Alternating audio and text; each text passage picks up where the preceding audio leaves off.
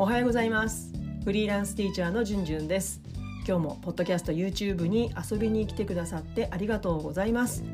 このチャンネルはフリーランスティーチャーじゅんじゅんが考える学級経営教師の働き方生き方について発信しています。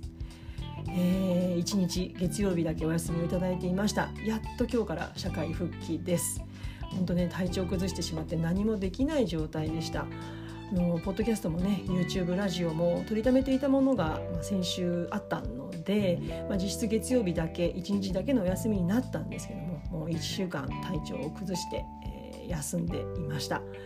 まあね一番の原因は疲れがとっと出たっていうところだと思うんですけれどもまあねあの昔だったらね本当に焦ってもうギリギリまで何かね仕事を進めていたと思うんですけれどもまあ前もってねあのちょっとしんどいかなと思ったところで休みに入って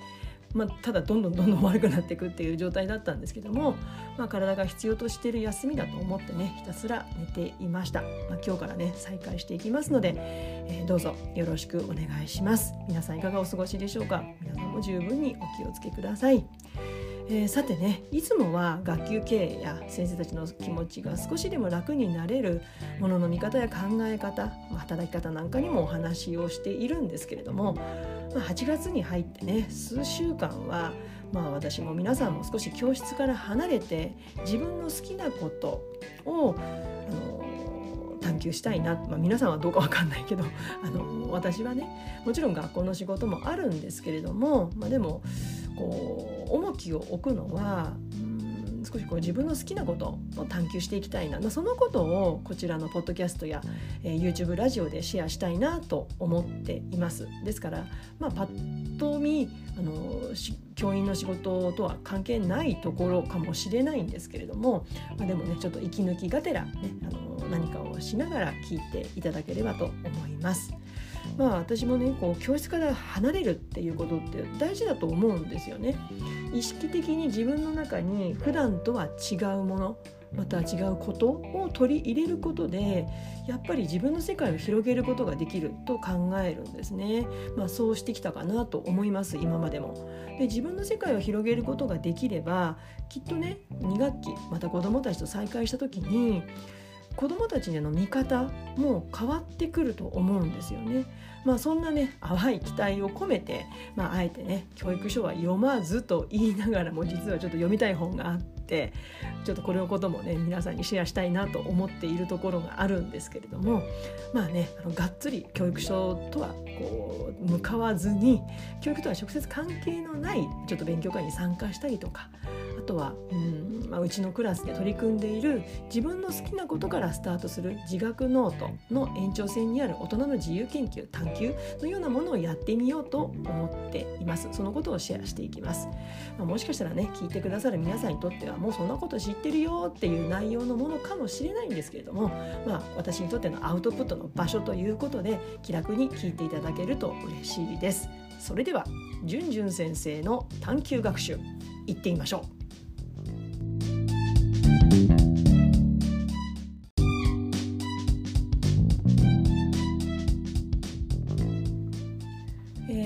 今日のテーマです。えー、じゅんじゅん先生の探究学習お手頃価格のコーヒー豆を美味しくいただく方法です。まあ、突然ねコーヒー豆とかって出てきちゃって驚かれたと思うんですけれども、まあ、私のね好きなものの中には、まあ、サウナだったりゴルフだったりキャンプ読書ドライブ、まあ、他にもねいろいろ細々としたものあるんですけれども、まあ、今挙げたものの中で読書以外って、まあ、毎日欠かさずやることって難しいですよね。ただまあ一つだけあるんですよあの読書以外に。これコーヒーなんですねコーヒーを入れることこれを私は毎日あのやっているんですね。まあそういう方多いと思うんですけども。で数年前まではね本当に飲めればただ嬉しい。で美味しいコーヒー屋さんが見つかったら幸せだなっていうまあそんな感じだったんですけど、まあ、ここ数年はね豆からあの引いて豆買ってお店から買ってきてそれをあのなんだミルで引いて手引きでねこうバーッと引いてあでも今機械もあるか、うん、引いてで紙フィルターで入れるってことを、まあ、平日もねやっているんですね。まあ忙しい朝だからうんできればね、簡単に済ませたいなと思うところもあるんですけどでもやっぱり自分で入れるっていうところあのお湯を落としてねふわっとコーヒーの香りがこう香るっていうのがすごく一日のスタートに自分にとっては大事な時間なんですよね。うんまあ、とは言っても私めちゃめちゃねコーヒーの豆の種類に詳しいわけではないんですよ。うん、なんかケニアとかガテマラとかなんかよく分かんないし、うん、どんな特徴があるのかもよく分かってないんです。だから、まあ、入れ方だって本当に基本的なもう皆さんが知ってるようなごくごく当たり前のことぐらいしかやってないと思うし、まあ、そんな私とコーヒーとの関わりです。まあ、ここが出発点なんですね。でまあ、今回このねお手頃価格のコーヒー豆を美味しくいただく方法というテーマを設定したんですけれどもあの以前ね自分が購入した豆の中に、まあ、あえて商品名出しませんけどあのお手頃価格の豆があったんですよ、うん、手に入れやすい豆が。でこれ購入してすぐにねまあえー、っとね機械ですね。電電気でビーッとこうまあやつあのカリタかな？カリタの？ナイスカット G っていうなかなかねあのこれもいいお値段の、道具があるんですけれども、まあ、それで粉をひいてよしじゃあ飲もうと思って飲んだらあれ？ちょっといまいちだなって感じてなんかいつものこうお湯を注いだ時のふわっとこう粉がねあのわっとこう湧いてくるようなそんな膨らみもなく香りもあまりせずあれ？と思ってねそのまま眠らせておいたんですよ冷凍庫の奥底に。うん、でまあそんな矢先というか矢先でもないか しばらく経ってからあの久しぶりにねあの夏休みに入って、まあ、キャンプに行くことがあってでどうせだったらそこでコーヒーを手引きで入れようと思ったんですね。じゃあどこの豆持ってこうかなと思って豆をよしじゃあ買い直そうかなと思ってたらあそういえば冷凍庫の奥深くに眠ってるあの例のコーヒー豆を思い出したんですよ。まあ、ここまでがあの自由研究、まあ、探究とかでいうあのテーマ設定の動機ですよね。うん、あじゃあせっかくならあのお手頃価格のコーヒー豆をせっかくだから美味しくいただくにはどうしたらいいか。でせっかくキャンプに行くんだったら、まあ、時間もねかけられるし、うん、じゃあどうやって美味しくいただこうかなと思ったんですね。まあ、ここで普通だったら調べるんでしょうけどまああのうん、子どもたちに授業でねこう行う授業でやるにはこう調べてからね。でそれをこう検証するっていう形を取るかもしれないけどまあでも予想でやってみたんですよ。あの多分もう一回火入れたらいいんじゃないかなって思ったんですね。なんとなくです何の根拠もないです。で特に調べもせずに、うん、キャンプ当日実際にやってみたんですね。でやってみて分かったことこれ結論です。まあ、以前はしなかったコーヒーの香りが再びね豆をこう火にこうフライパンにね豆をこうシャーッと引いてで焦がさないようにこう手でねこう揺すりながら、うん、入り直したんですよね。そしたらやっぱりねこう豆の香りがするわけですよ。で引きました、ね、あの手引きでミルで引いたんですよ。そしたらやっぱりねふわっと粉が盛り上がってきて味もね美味しく感じたんです。私にはもうねやったなっていう感じでやったって思いました。で今回どんな風にやったかというとこれ実験方法ですね。あの手順は本当簡単です。あの1番からね6番までの工程です。まず最初にスキレットってあのフライパンみたいなね鉄の熱いやつですよね。分厚い重たいやつです。あれをまず火に入れてかけて空炊きしました。で次に2つ目。コーヒー豆をそこにザザザザッと入れました。で3つ目そのスキレットを動かしながらコーヒー豆に熱を入れました。もうこれねやけどに注意ですよ。あの鉄ですからめちゃくちゃ持ち手も熱いですのでねもしやると思った方気をつけてくださいね。そして 4, 4番目。コーヒー豆から、まあ、ちょっとこうね湯気が立ち上がってきたかな。一度ねパチッとこう外れたらスキレットを火から下ろします。でももう鉄だからそのままでも十分熱いんですよね。で違う皿に移します。5番目の工程で。皿違う皿に移して完全に冷えてから手引きのねコーヒーミルでぐらっと引きます。ね冷ましてから。これ大事ですよ。熱いままやっちゃダメですよ。冷えてから。であとはもう、ね、6番目。いつも通りコーヒーを入れるだけですでまあ豆を冷やすのがね5番の工程の豆を冷やすのが1時間ぐらいかかったんですけども、まあ、でもねあのキャンプ場をついて竹木にする木を探したりなんだりするっていう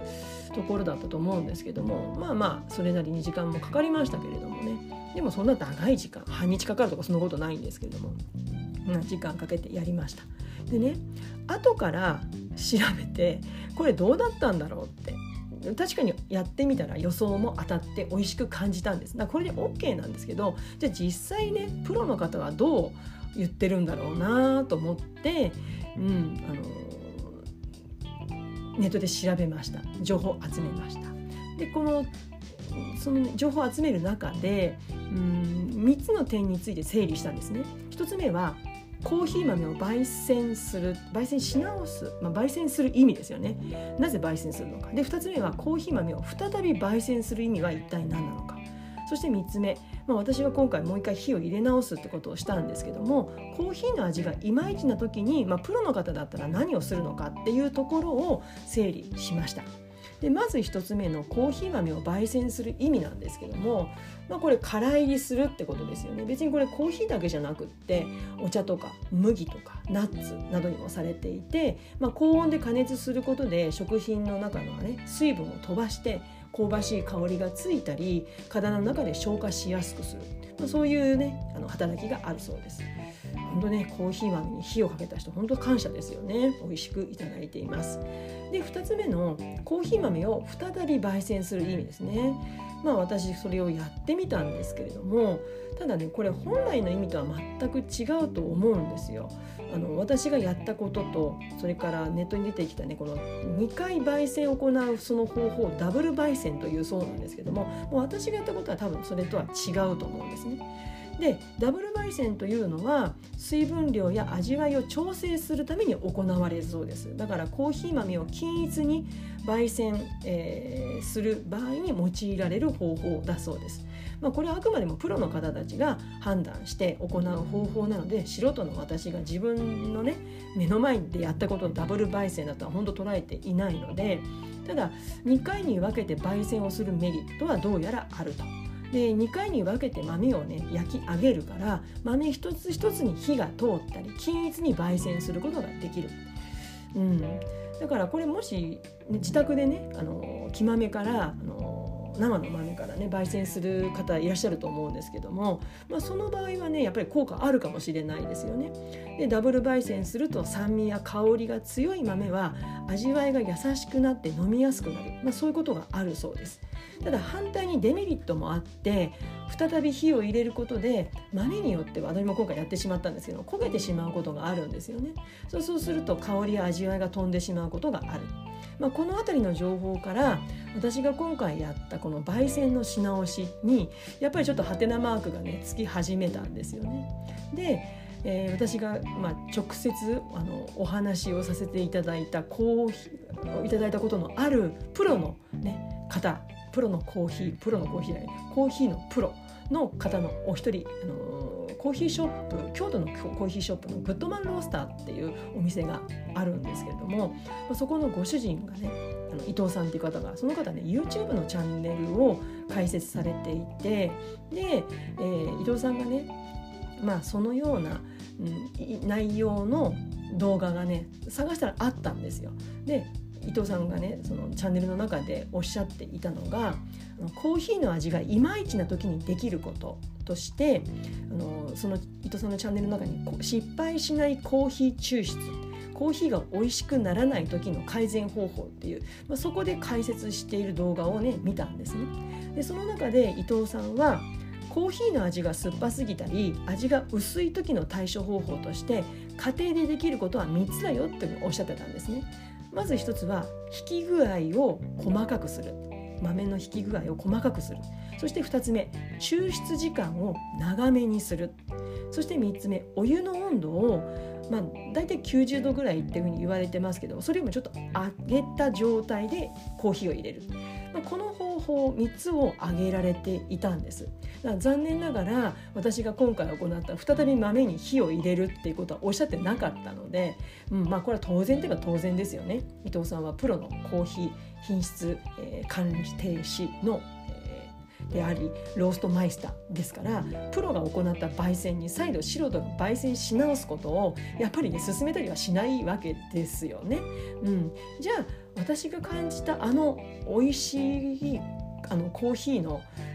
美味しさ香りの良さって一体何だったのかっていうことであのよくわからないところもあるので、まあ、今度ね